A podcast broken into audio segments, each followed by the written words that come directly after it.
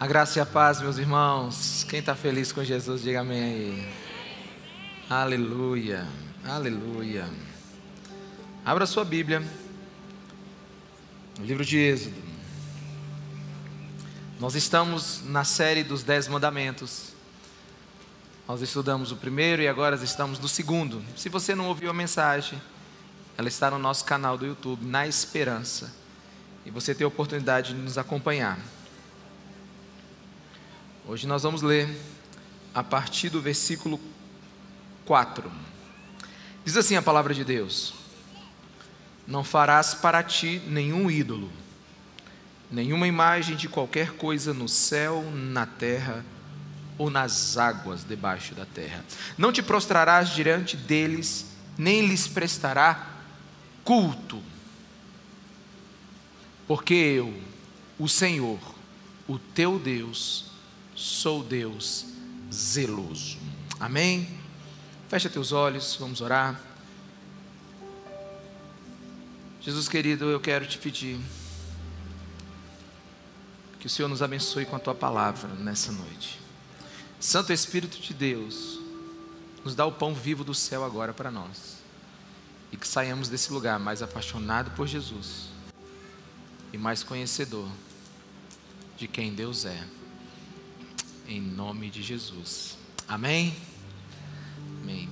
Meus irmãos, há, há mais ou menos uns oito anos atrás, o proprietário da Airbnb, junto com a Universidade de Stanford, eles lançaram uma pesquisa no site da CNN. E é era uma pesquisa aberta, onde várias pessoas é, pronunciaram-se. Era uma pesquisa também em alguns centros universitários. Foi uma grande pesquisa para eles formatarem os não mandamentos desse tempo, né? Os dez não mandamentos, né? Uma afronta aos dez mandamentos da palavra de Deus. E eles então escolheram os não dez mandamentos, ou os dez não mandamentos para esse tempo.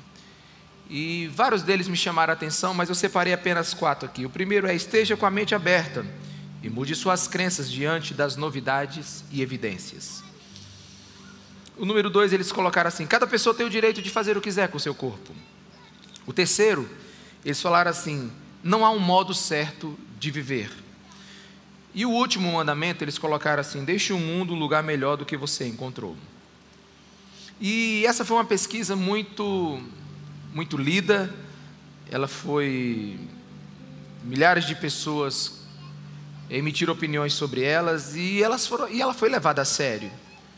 Só que quando a gente começa a analisar esses dez não mandamentos, você observa que ele reflete o padrão do código moral ético do século 21. E rapidamente você encontra alguns problemas nele. O primeiro é que a história tem ensinado que nem sempre a razão e a sabedoria estão com as multidões.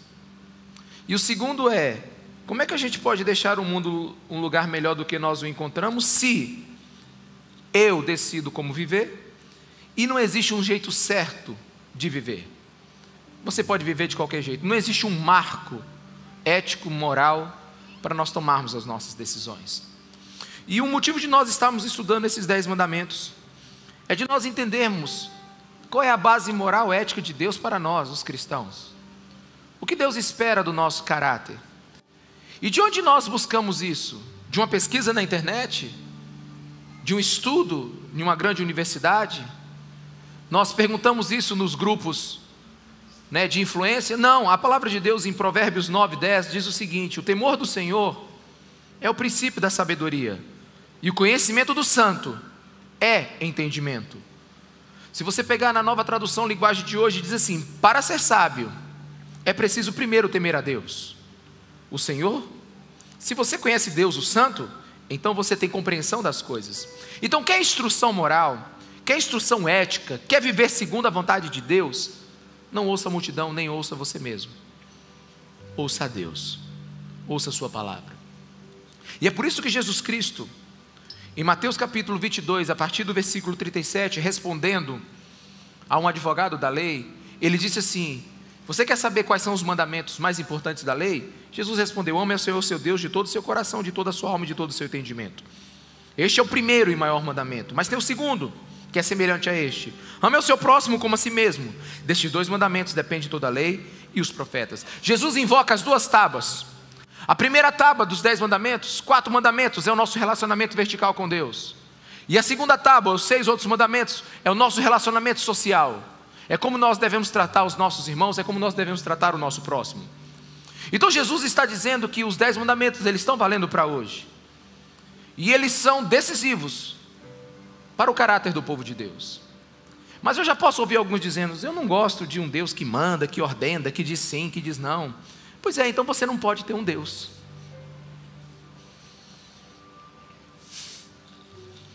Se você não gosta de alguém que manda em você, você não pode ter Deus. Porque essa é a definição de Deus. Deus é aquele que manda. E tem aquele versículo na Bíblia: manda quem pode e obedece quem tem juízo. Você lembra dele? Então a gente precisa pensar em Deus como Deus é. E talvez você diga assim, mas eu sou livre. Eu sou livre para decidir como eu quero viver, pastor. Bem, você é livre. Mas é por causa do uso errado da liberdade é que muitos estão com a vida toda quebrada e estão presos. Quantos me entendem? Diga amém. Quantas famílias estão destruídas porque as decisões foram contrárias à ética e à moral e ao caráter de Deus? Muitos estão acabando com suas vidas por não saber o que é liberdade. Liberdade não é fazer o que quer. O apóstolo Paulo, em Romanos 7,19, me ensinou algo muito, muito importante para a minha vida.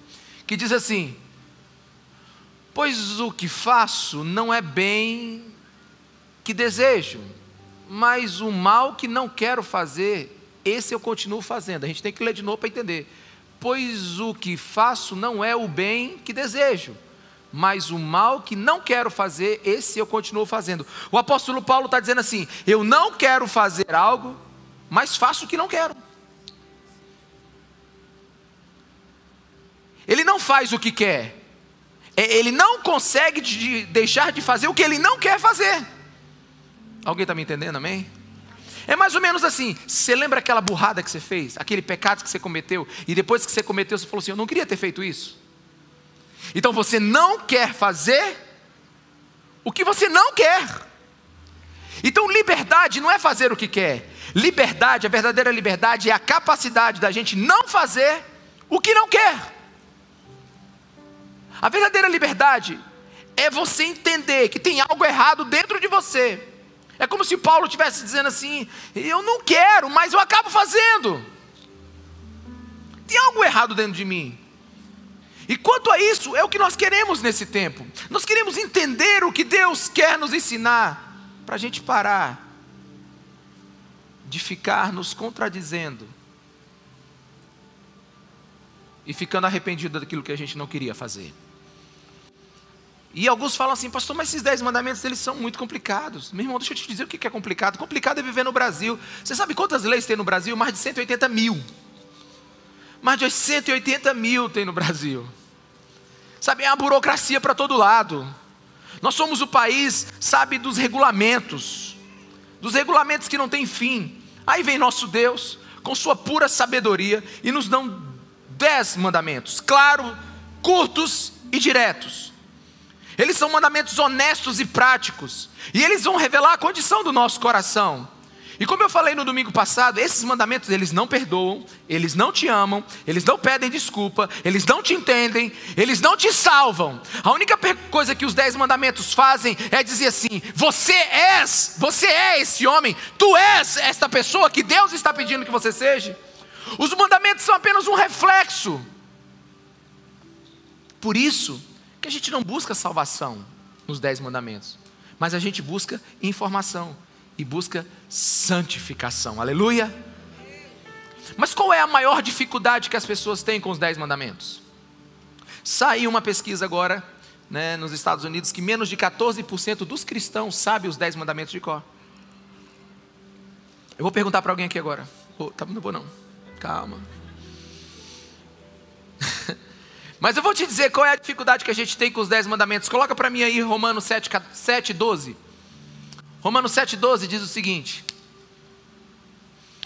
De fato, a lei é santa, e o mandamento é santo, justo e bom. Olha só, o mandamento é santo, justo e bom. E a gente não é nem santo, nem justo, nem bom. Então o que, que o mandamento faz conosco? Ele nos expõe. O mandamento, ele revela quem nós somos. O mandamento desafia o nosso caráter e nossa honra. E agora, pastor? Agora que o mandamento diz isso, o que, que eu faço? O mandamento não cura, mas deixa eu te dizer: vai agora para o pronto socorro que se chama cruz de Cristo.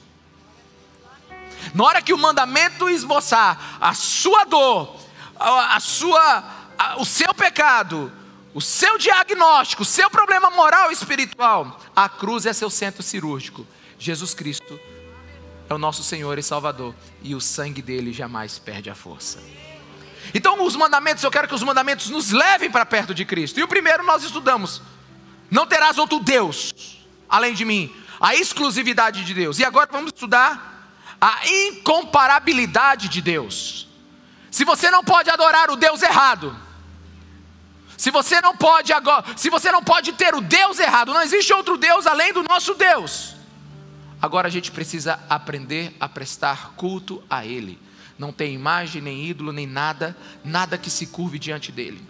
Se o primeiro mandamento é a igreja, não adore o Deus errado, o segundo mandamento é: não adore o Deus certo do jeito errado. Quantos me entendem, diga amém. Então vamos começar a subir a montanha hoje. Eu quero que você esteja atento àquilo que o Espírito Santo vai falar com você.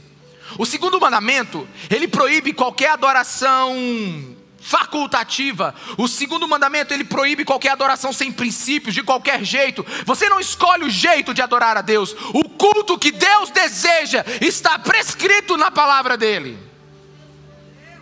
E se você apenas arranhar a superfície desse mandamento, você vai ver que ele diz o seguinte: não faça nenhum ídolo de espécie alguma de nada que tem no céu, sol, terra, estrelas, uh, lua, nada que tem na terra, animais, e nada que tem na água ou debaixo da água.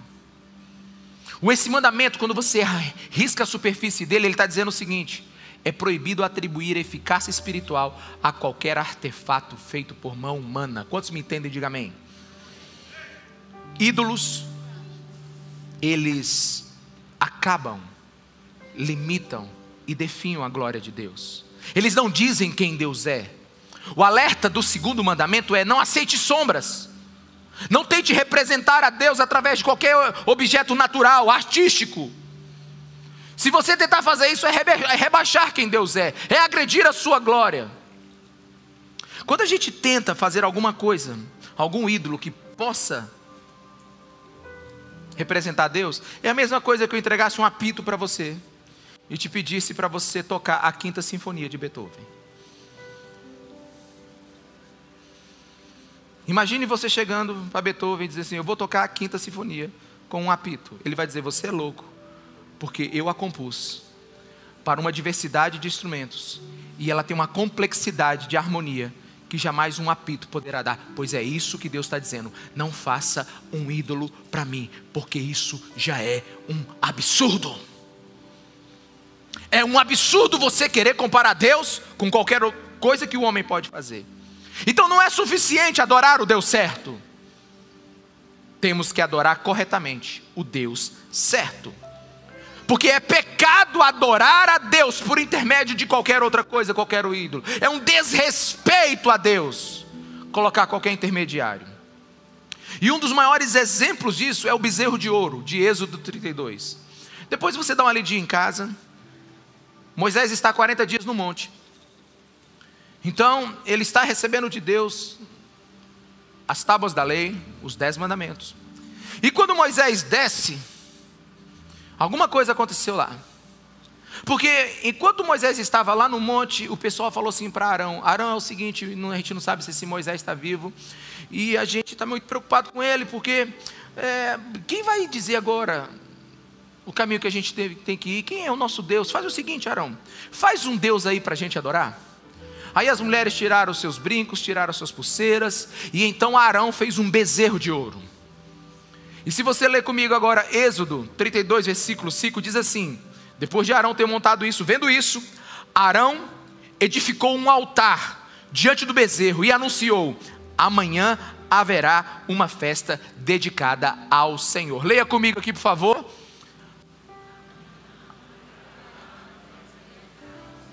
Ao Senhor. Eles não estão adorando outro Deus. Eles não estão adorando a Baal, eles não estão adorando um Deus estranho. Arão está dizendo assim: olha, vamos amanhã fazer uma festa para o Senhor, aquele que nos tirou do Egito.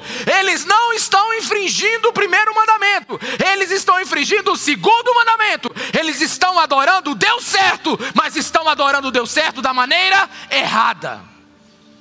Eles limitaram Deus. Eles botaram um bezerro de ouro lá e estão falando: esse agora é o Deus que te tirou do Egito. Esse agora é o Deus que vocês vão servir. Esse é o Deus que acabou com Faraó. Eles não estão adorando outro Deus, eles só eles só criaram uma imagem errada do Deus verdadeiro.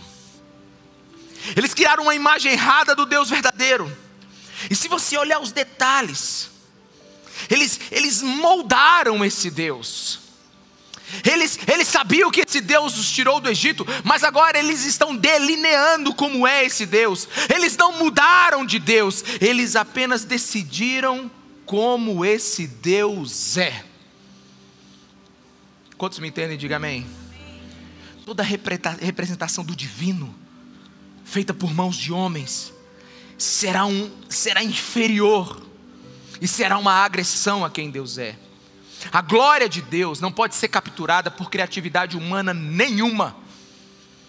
É por isso que quando você lê na Bíblia, muitos homens que tiveram um encontro com Deus poderoso, ah, Isaías capítulo 3, Apocalipse né, com João no capítulo 1, mais ou menos está escrito assim, e eles viram Deus e disseram assim: é semelhante a, é parecido com, é como o sol, seus, seus olhos são como fogo, a sua voz é como a voz de muitas águas. Sabe por quê? Porque não dá para descrever Deus. E tem gente que lê o livro de Apocalipse e diz assim: o livro de Apocalipse oculta demais. Não, pelo contrário, o livro de Apocalipse revela. Revela o quê? Que você não pode dar limites para o seu Deus, porque Ele é infinitamente mais do que você pode imaginar. O Apocalipse não diz quem Deus não é. O Apocalipse diz quem Deus é. Ele é maior do que qualquer confecção mental criativa que a criatura pode ter sobre ele. Por isso nós não podemos ter imagens sobre quem Deus é. Mas é possível que alguém diga aí nessa multidão assim: Ricardo, mas eu não tenho bezerro de ouro em casa. E nem tenho bezerro de ouro na igreja. Você acha que a gente tem bezerro de ouros hoje nas nossas igrejas? Irmão, eu acho que a gente não tem bezerro, não. Eu acho que a gente tem touro. Eu acho que nós estamos cheios de touros de ouro na igreja. Eu acho que nós estamos vivendo um tempo que nós fizemos tantas imagens de Deus que a gente não sabe mais qual é o Deus da Bíblia. E explico isso. A coisa hoje está pior. A coisa está pior hoje por quê? Porque no tempo de Moisés, Moisés recebeu a visão correta de quem Deus é. E ele encontrou o bezerro de ouro aonde? No pé da montanha. Sabe o que eu tenho visto hoje? Com muito, com muito carinho eu falo isso. Que hoje o bezerro não está sendo feito no pé da montanha. O bezerro tem, tem sido trazido do alto da montanha. O bezerro não está sendo feito pelo povo. O bezerro está sendo feito pelos próprios sacerdotes e líderes espirituais nesse tempo. O bezerro não está sendo, sendo feito ao pé da montanha a pedido do povo. O bezerro tem sido feito no alto da montanha para enganar o povo. O que está se pregando hoje tem que ter muito cuidado, porque não pode ser pode não ser a revelação do, do Deus Altíssimo. Pode se tratar de pura idolatria, de uma visão errada de quem Deus é. Eu não estou dizendo que eles adoram outros deuses, não, não estou pensando em ninguém nesse exato momento. Talvez até nós mesmos nos encaixemos nessa circunstância. Mas tem sido inventado absurdo sobre quem Deus não é. E não é o povo que está criando, é o líder espiritual que está envolvido nessa construção idólatra.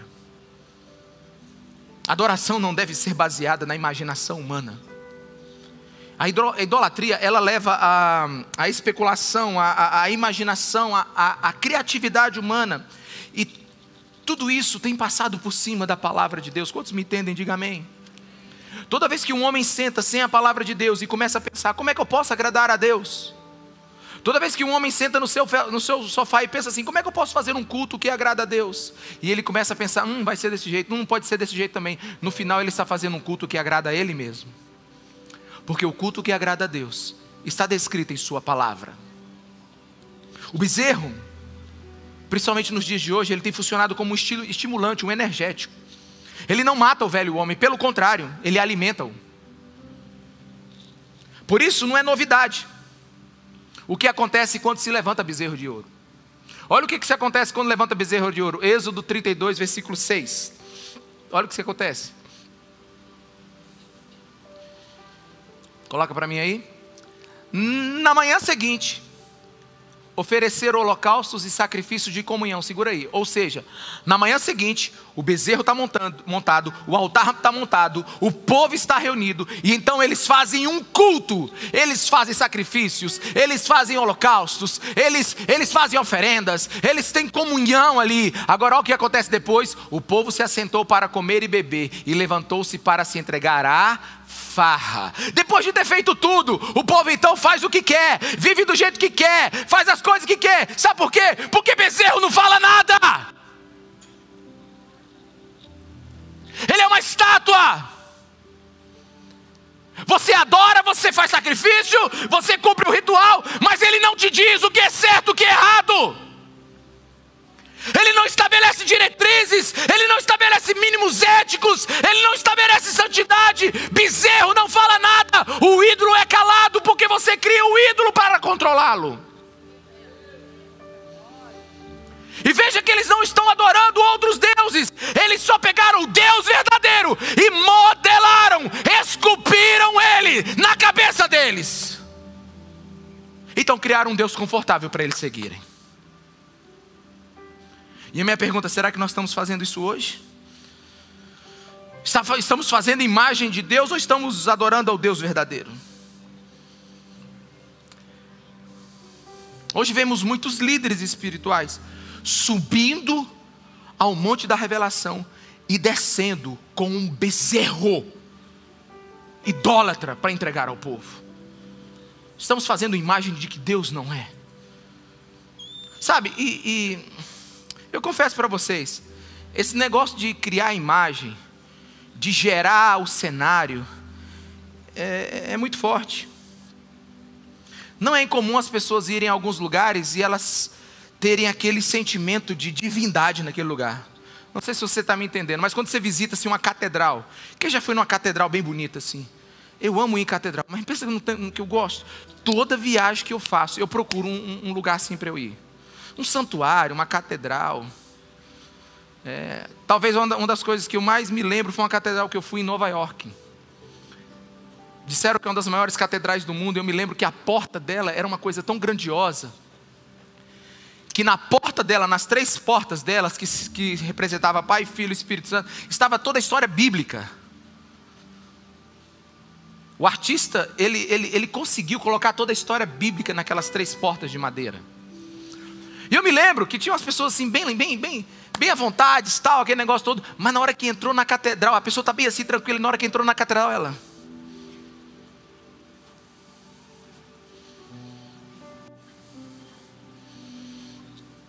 É, é como se Deus sabe, passou pela porta, entrou.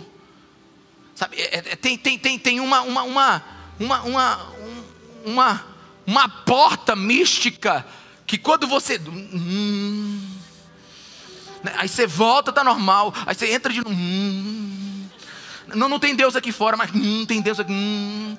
Sabe, é uma coisa esquisita e eu entendo isso, porque a gente às vezes sente isso. Às vezes a gente sente só porque um cenário foi montado, a gente só porque está num lugar bonito, tem uma estátua, tem um, tem uma, tem um, um, grande, um grande prédio. As pessoas ficam assim, meu Deus, Deus está naquele lugar, mas deixa eu te falar.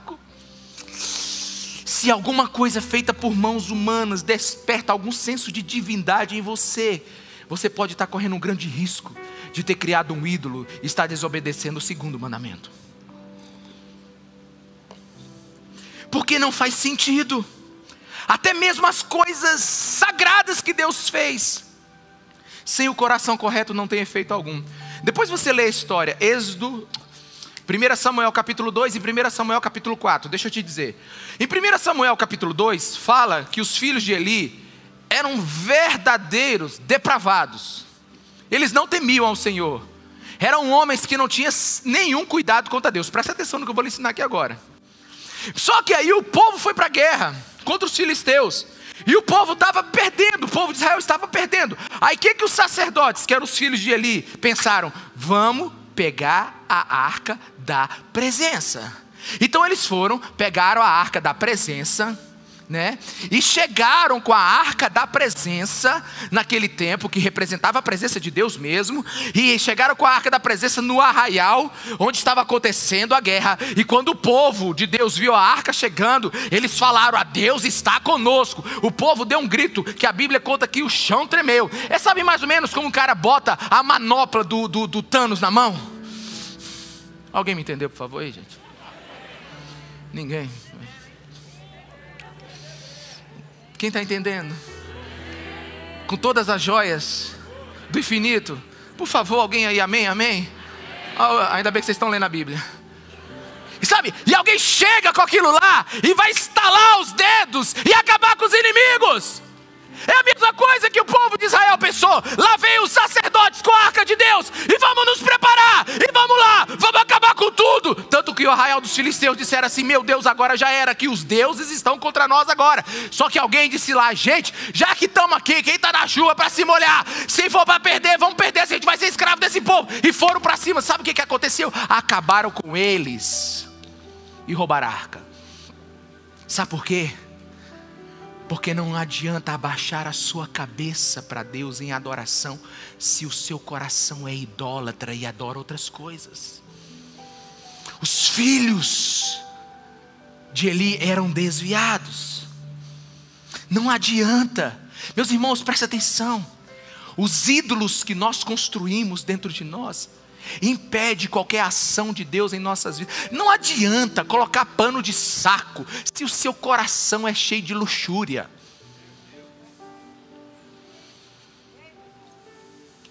Não adianta você andar descalços com as sandálias da humildade se teu coração tem salto alto. Não adianta você pedir a bênção de Deus se você não teme a Ele. Alguém está me entendendo aqui? Deus não é um diarista que você paga para ele fazer alguma coisa. Não adianta, e eu não estou falando que você está adorando Deus errado, você não ora para Baal, você não ora para Apolo, você não ora para os deuses da Índia, você ora para o Deus vivo. O problema é que você fez uma imagem para ele, dele, e essa imagem não funciona, porque ele não é aquilo. Gente, eu já viajei com todo tipo de gente. Com católico, assembleano, Deus é amor, batistas, presbiteriano, desviado. Acho que viajei até com um demoniado. Porque um cara dirigiu daquele jeito, ele não podia estar na dele. Acho que já viajei com tudo. Aí cada um tem o seu feitiço na hora de viajar, já viu? Aí o cara entra. Ricardo, vamos rezar aqui. Aí reza. Digo, agora vamos. O crente diz assim: vamos pedir ao Deus eterno, todo soberano, né, pelo beneplácito da vontade dele, que ele nos leve agora em paz. Bota os anjos em cima. Aí, beleza. Esse é o crente normal. O pentecostal, Senhor, anjo em cima, embaixo, do lado, do outro lado, no motor. Senhor, o carro aguenta todos os anjos que eu mandar. É, o PT. Aí tem o, o, o, super pentecostal. Senhor, que isso aqui seja carruagem de fogo. É, cada um tem seu estilo.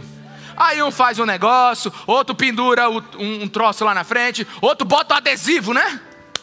No carro. Gente, cada um tem sua mística, né? Para chegar em paz em algum lugar. Só que a pergunta não é essa. Você criou um Deus para te proteger numa viagem?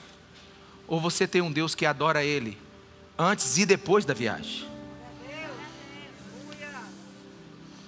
Porque se você tem Deus só para um problema, você, você quer uma diarista. Um diarista. Quantos estão me entendendo? Não é o Deus errado. Mas você manipulou ele, confeccionou ele para o seu jeito. E sabe uma coisa? A gente é bom em bezerro de ouro. Mim, mas nós estamos bons em bezerro de ouro nesse tempo. E eu pensei várias vezes se eu dizer isso, mas vou dizer. Vou dizer porque não tem, não tem como escapar. A igreja está tão louca que tem bezerro de ouro para todo lado. Sabe? Tem, tem, tem o, o copo em cima da televisão. Agora não sei, no quarto não tem televisão, deve ser em cima do, do celular.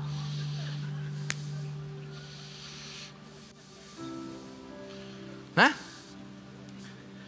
Vá a algum lugar, porque aquele lugar Deus está nele. Aliás, bote o seu pedido de oração que nós vamos levar o teu pedido a um lugar que lá Deus vai ouvir. Eu não, eu não entendo isso, irmão. Eu tenho que levar meu pedido para algum lugar. Eu não sei, não entendo. Construa uma pirâmide mística e fica debaixo dela. Eu, eu, eu sinceramente, faça um pix de 10 reais para esse, né, esse, esse negócio aqui. Que quando eu orar por você, Deus vai te curar. Irmão, eu sei que a fé é criativa, mas ah, tá demais. Quantos estão me entendendo? Diga amém. Sabe? Jogue uma moeda na fonte. Oferte ao pé de uma estátua. Encontre um trevo de quatro folhas. Pede coelho. Não passe debaixo de uma escada. Entra com o pé direito no futebol. Ontem. Não entraram com o pé direito na hora do campo. Pisaram todo mundo com o esquerdo.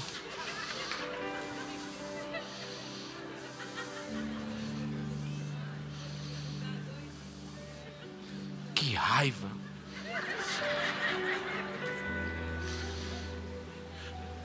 Pega a sua Bíblia e abra ela no Salmo, no Salmo 91. Só tem ele.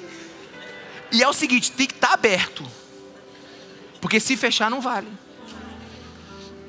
Ei, para de fazer bezerros de ouro. Não funcionam não funciona. Isso é infantilidade espiritual, meus irmãos. Além da violação do segundo mandamento. Só que tem uma das mais graves. Uma das mais graves é o seguinte: não se ouve mais assim. Para seguir a Jesus você precisa morrer, tomar a sua cruz e ir após Ele. Mas criar um bezerro, um Deus, moldaram o Deus verdadeiro, o moldaram um bezerro dizendo assim: não é mais carregue a sua cruz, é enxergue o campeão que está dentro de você, porque em 2022 ninguém vai te segurar, nem vírus, nem economia, nada, nada, porque o Deus Altíssimo vai estar à sua frente e aqueles que estavam atrás vão comer poeira.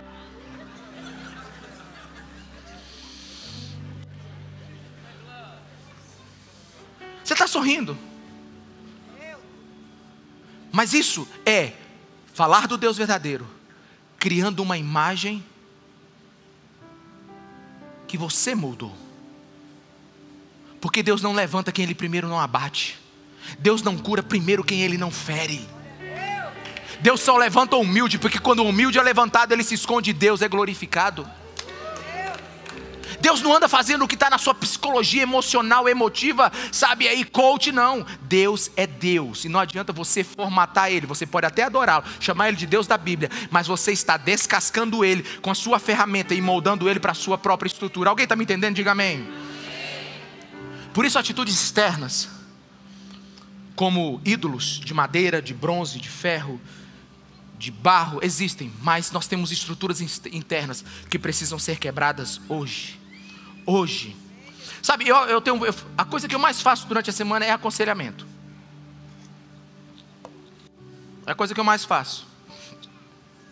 E assim, a pessoa chega com um problema, ela vem conta. E aí ela pergunta, pastor, o que, que você acha? Aí eu faço assim, na maioria das vezes, eu faço assim, eu não acho nada. Meu irmão, minha irmã, olha o que a Bíblia diz. Aí na hora que eu leio a palavra de Deus, e a palavra de Deus dá aquele upper de direita, bem na boca daquela pessoa, ela diz assim: é, mas eu gosto de pensar que Deus não é assim. Eu não tenho mais o que fazer. É, eu não sei se, se é assim. Meu Deus, meu Deus me entende. Esses dias eu estava com uma pessoa que ela estava numa situação bem difícil. Ela diz, meu Deus me entende. Eu digo, falo, Deus não te entende.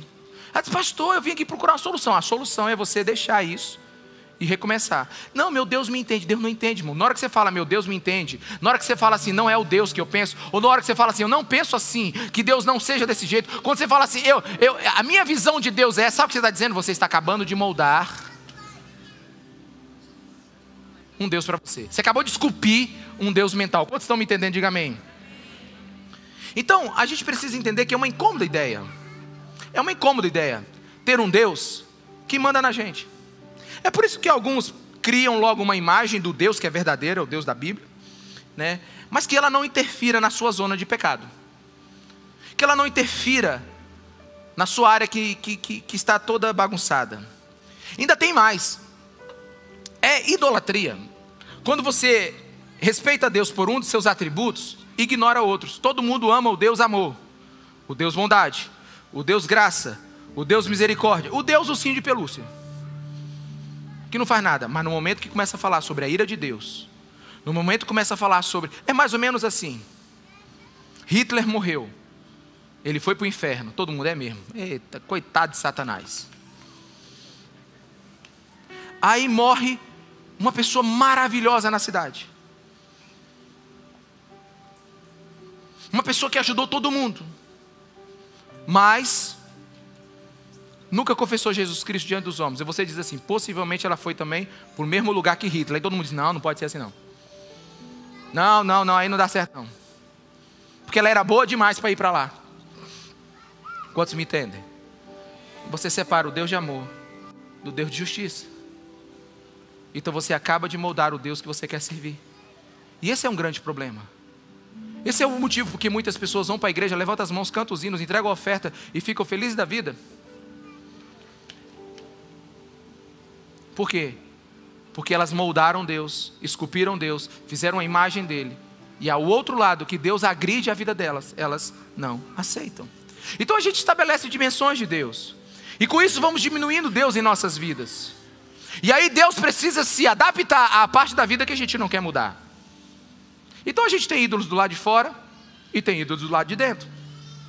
Sempre ficamos falando das igrejas que têm ídolos para todos os lados aí, mas nunca o povo evangélico teve tanto ídolo no seu coração. E eu prometo para vocês que vou fazer uma série de mensagens chamada aqui nitroglicerina, que eu vou falar sobre poder, sexo e dinheiro, que são os três maiores ídolos do coração do homem. Mas uma coisa que você precisa identificar hoje é quem você está servindo, ou como você está servindo esse Deus. Porque fazemos ídolos invisíveis aos olhos, mas que são adorados em nossos corações. O grande reformador João Calvino, um dos pais da igreja, ele diz assim: o coração humano é uma perpétua fábrica de ídolos. Existe um ídolo para cada pessoa, em cada lugar, em cada tempo. Sabe, e um dos maiores ídolos que existe hoje é o ídolo voltado para nós, é o culto voltado para o homem. Montamos o culto que agrada a nós. Montamos o culto onde Deus tem que nos servir.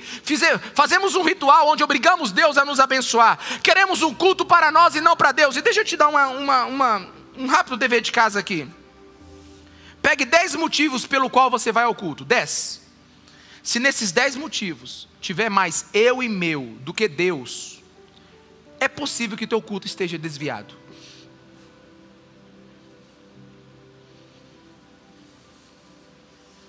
Possível que o teu culto esteja desviado. Se, teu, se, se o motivo de você vir, né, vir aqui é mais eu e meu, e não Deus, meus irmãos, olha para mim aqui, por favor. Culto é quando tudo o que nós fazemos é para reconhecer o que já foi feito por Deus lá naquela cruz em Jesus Cristo de Nazaré. Sabe, e o culto começa, a adoração começa, é quando os adoradores têm consciência plena que não tem controle nenhum sobre o Deus que eles adoram. Deus faz do jeito que Ele quiser, na hora que Ele quiser, da forma que Ele quiser. Eu não sei qual é a tua teologia, mas a teologia que eu acredito é: não cai uma folha do Amazonas sem a permissão soberana do Deus Altíssimo, não cai uma, uma, uma, uma, uma, um fio de cabelo da sua cabeça sem autorização do Deus Altíssimo. O que eu quero dizer, você está vivo ou está morto, porque Deus decidiu, Ele pode tirar o teu ar agora ou não, Ele pode fazer o teu coração parar agora ou não, Ele pode te abençoar de tal maneira ou não, que amanhã você seja uma pessoa super próspera, Ele pode amanhã retirar, porque às vezes é retirando que nós ganhamos. Ele é Deus, Ele é Deus, Ele é Deus.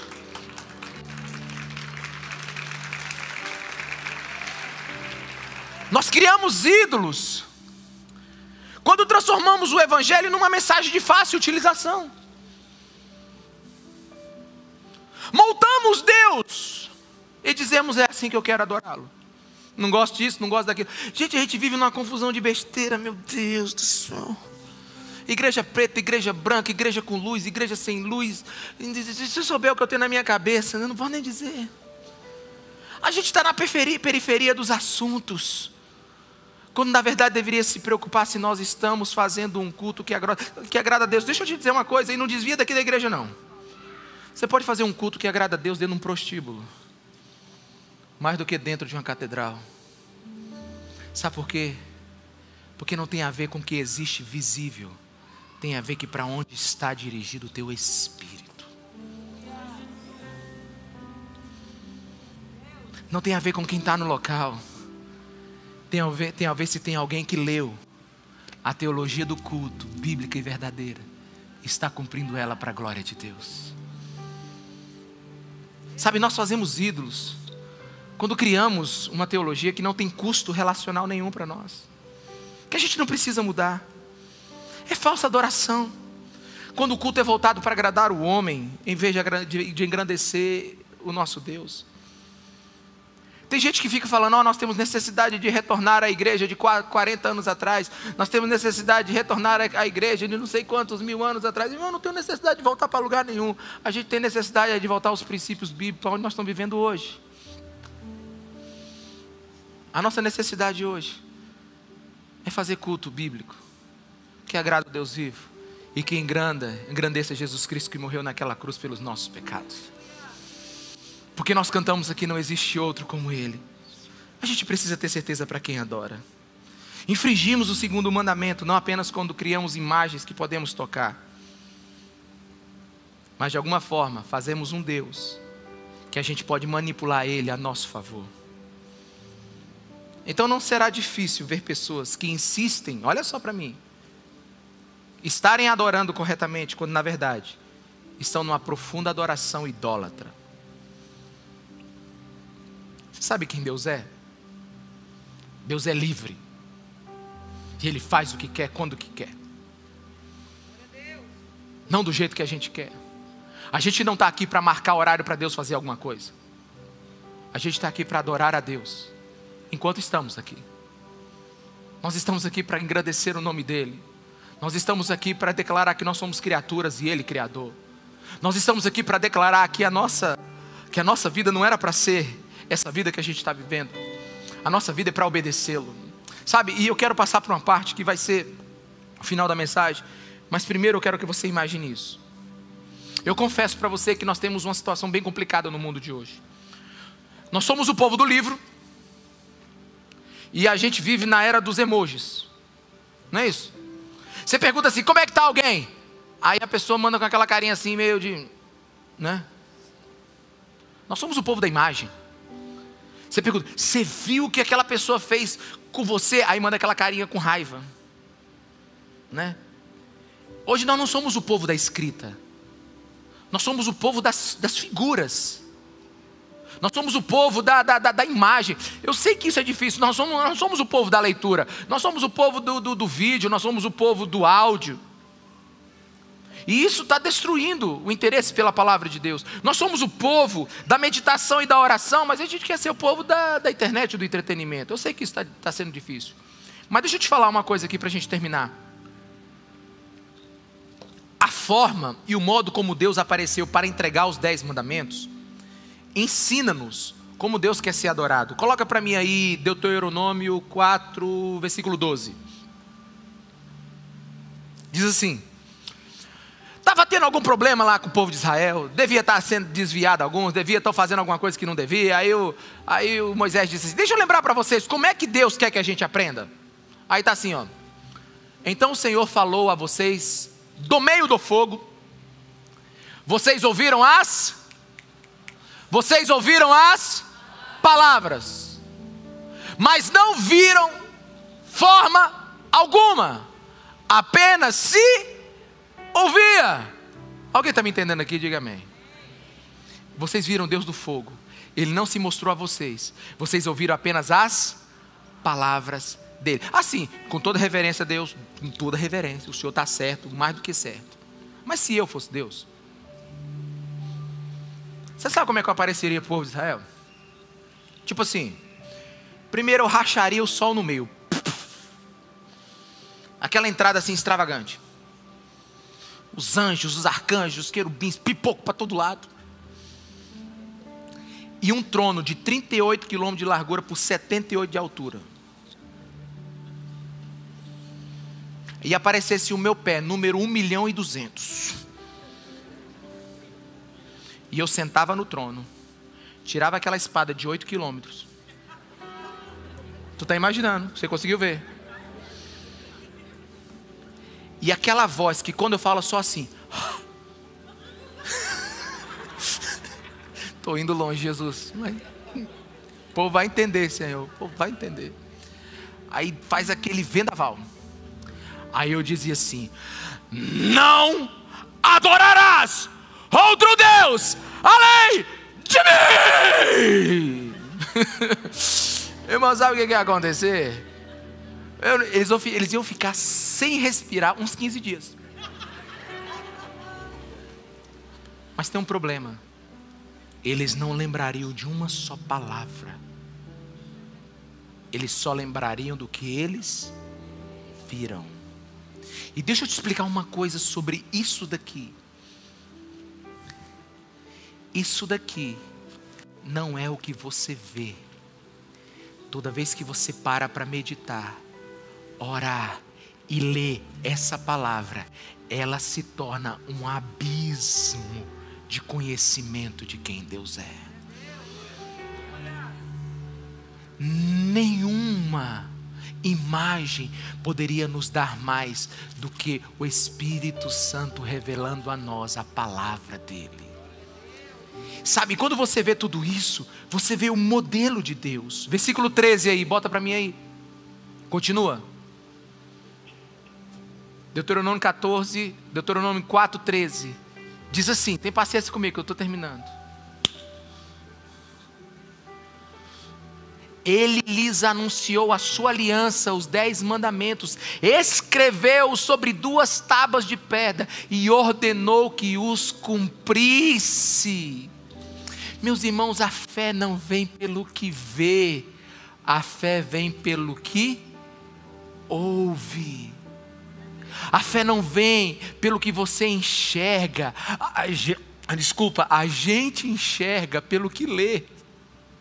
Alguém está me entendendo? A Bíblia te ensina a enxergar pelo que lê. É por isso que o apóstolo Paulo, em Romanos 10, 17, diz o seguinte: Consequentemente, a fé vem por se ouvir a mensagem, e a mensagem é ouvida mediante a palavra de Deus.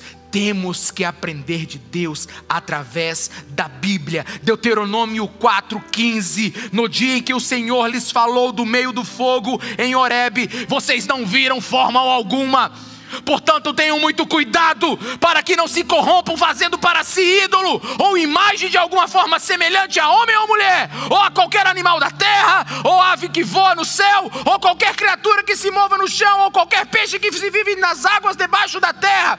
Deus não quer culto onde ele é profanado com imagens. Deus quer culto onde nós honremos ele com a sua palavra.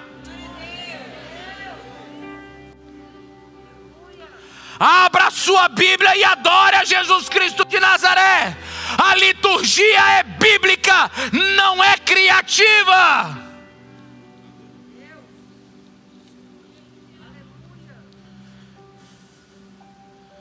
Mas não se perca agora, por favor.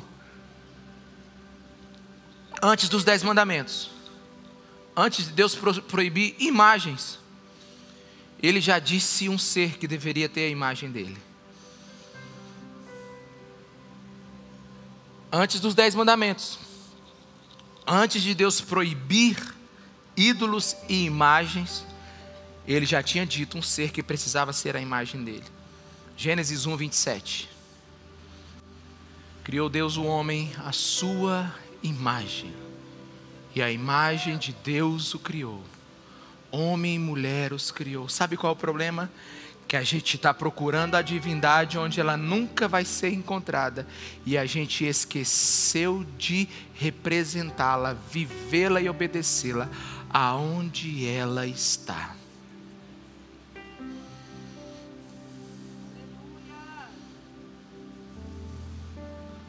A gente está procurando ela onde ela nunca vai estar e a gente esqueceu de procurar do lugar que onde ela nunca deveria ter saído.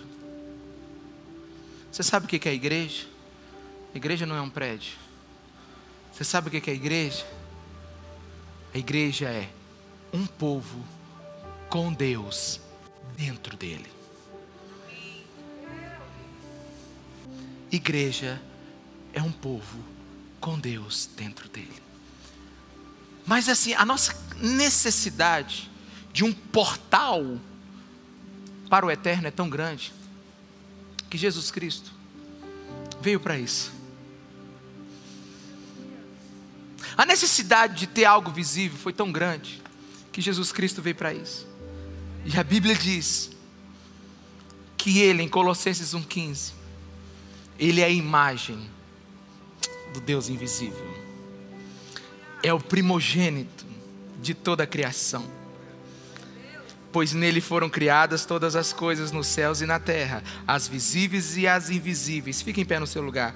Sejam tronos ou soberanias, poderes ou autoridades, todas as coisas foram criadas por ele e para ele. Ele é antes de todas as coisas, Jesus, e nele tudo subsiste. Ele é o cabeça do corpo, que é a igreja, é o princípio, o primogênito dentre os mortos, para que tudo, em tudo tenha supremacia, pois foi do agrado de Deus que nele habitasse toda a plenitude, e por meio dele reconciliasse todas as coisas, tantas que estão na terra quanto as que estão nos céus, estabelecendo paz pelo seu sangue derramado naquela cruz. Se você precisa de um intermediário entre Deus e você, Ele é Jesus.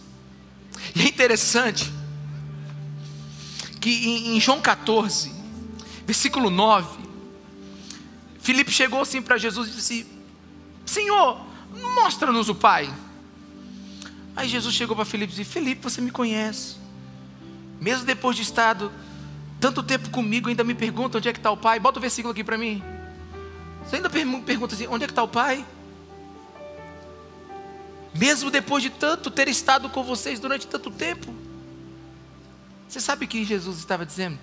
Ei, Felipe, pode passar para outro versículo. Quem vê ao Pai, vê a mim. Você quer a imagem de Deus? O nome dele é Jesus Cristo de Nazaré. Agora, a pergunta de um milhão de dólares: Pastor, como é que a gente acaba com essa nossa vida de idolatria? Como é que a gente pode salvar nossas vidas da idolatria?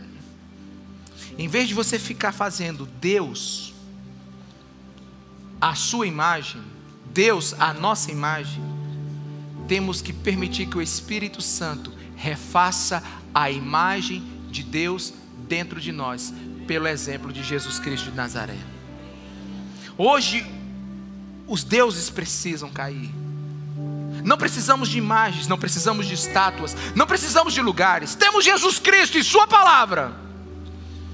E num dos momentos mais decisivos da vida dos apóstolos, quando Jesus deu o duríssimo discurso em João capítulo 6, quando todos deixaram Jesus, a multidão tinha deixado Jesus.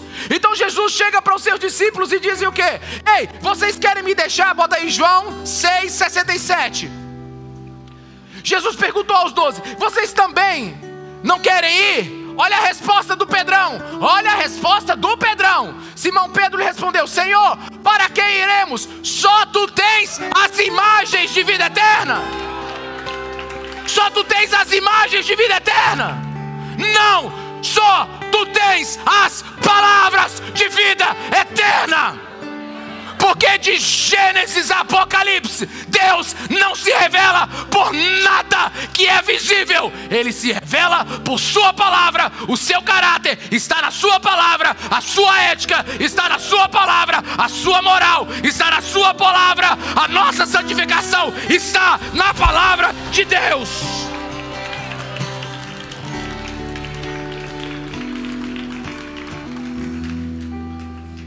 Se a gente fosse perguntar assim para o velho João: João, João, nos dá, nos dá, nos dá um ensino, João. João tá para morrer. O velho João tá para morrer. João, nos dê o último dos teus ensinos. Primeira carta de João, capítulo 5, versículo 21. Filhinhos, guardem-se dos ídolos. Filhinhos, afastem-se dos ídolos. Filhinhos, cuidado com as sombras. Filhinhos, cuidado com as imitações. Fique com o que é real. E a única coisa que é real é o Filho do Deus vivo que encarnou nessa terra, morreu naquela cruz, ressuscitou no terceiro dia, ascendeu aos céus e está agora na glória, vendo essa igreja entendendo alguma coisa. A Ele toda a honra e toda a glória e toda a adoração.